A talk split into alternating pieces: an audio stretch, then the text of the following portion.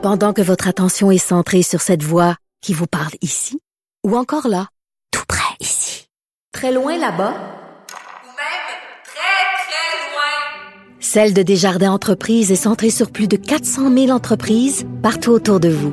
Depuis plus de 120 ans, nos équipes dédiées accompagnent les entrepreneurs d'ici à chaque étape pour qu'ils puissent rester centrés sur ce qui compte, la croissance de leur entreprise. L'actualité.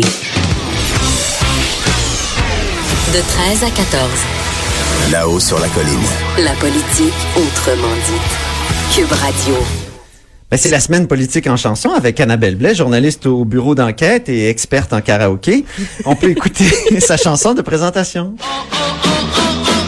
Annabelle, tu es la plus belle quand tu ne dis rien. C'est effrayant.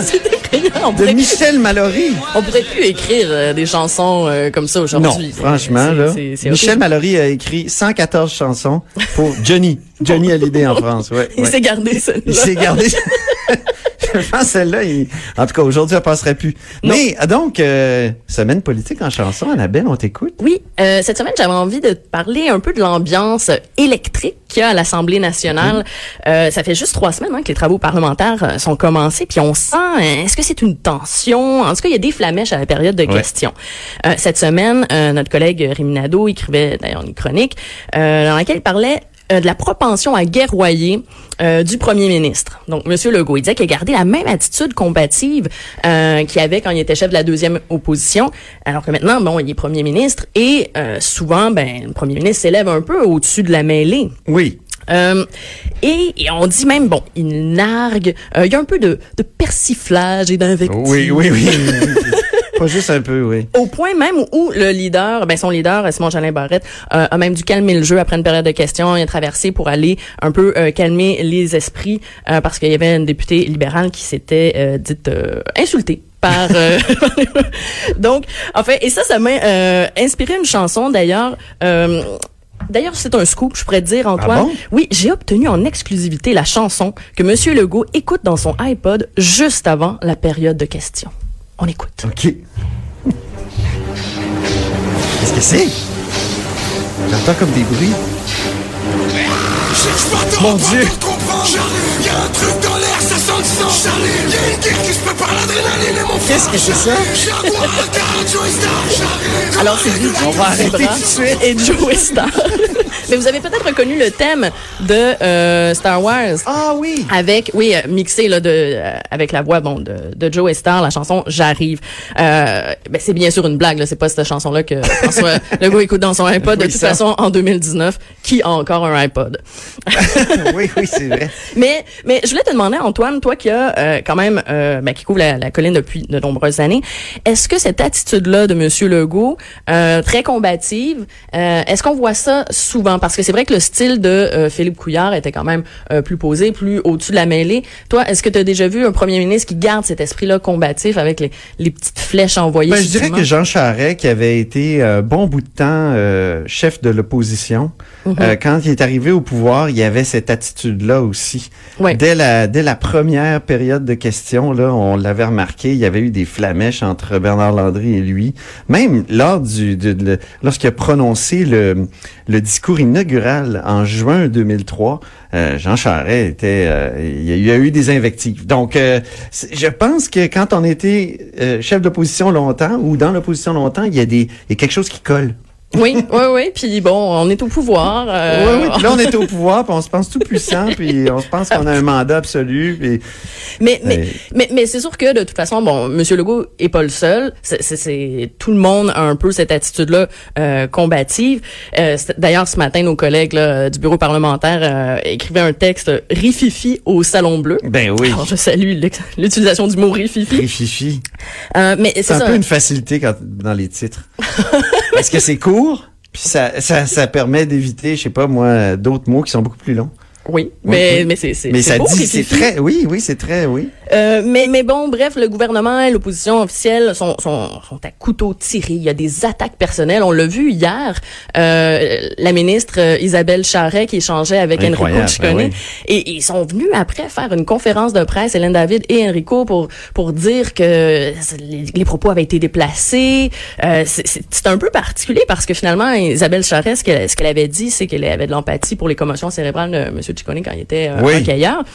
Et euh, elle a dit peut-être qu'il est pas habitué à se faire dire non. Et donc là, euh, on n'a pas trop compris. Et finalement, Hélène David est venue nous dire, on n'a pas trop compris ce qu'elle voulait dire, mais on n'aime pas ça. En fait, je résume un peu le point de presse. Mais bref, il y a des- une chanson pour ça? euh, pas- ben écoute, j'ai- j'ai j'ai pensé à quelques chansons, puis là je m'en allais. Ah, c'était c'était un terrain glissant. J'avais pensé à la poupée qui fait non non non, puis là je savais pas trop si c'était sexiste ou pas. Bref, j'ai Sans préféré. oui, c'est non. Non, fait que j'ai préféré prendre une chanson qui résume l'ambiance générale Ah bon? euh, au Salon Bleu. Oui, on peut écouter le. Tout le monde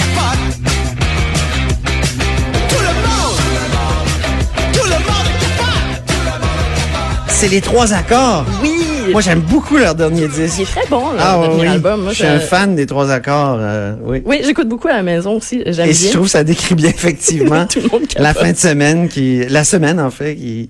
Mais, mais hier, c'était particulièrement euh, évident, Ah l'espèce de con- contexte, euh, climat, euh, disons, euh, électrique. là C'était c'était comme un jeudi, disons, euh, ben, c'est c'est surtout le jeudi, en fait, que qu'on on voit là, qu'il y, a- qu'il y a des tensions Ah, de souvent, part et d'autre. ouais. On avait l'impression que c'était une ambiance de, de veille de tempête de neige dans une classe au primaire. je trouvais que ça faisait un peu ça.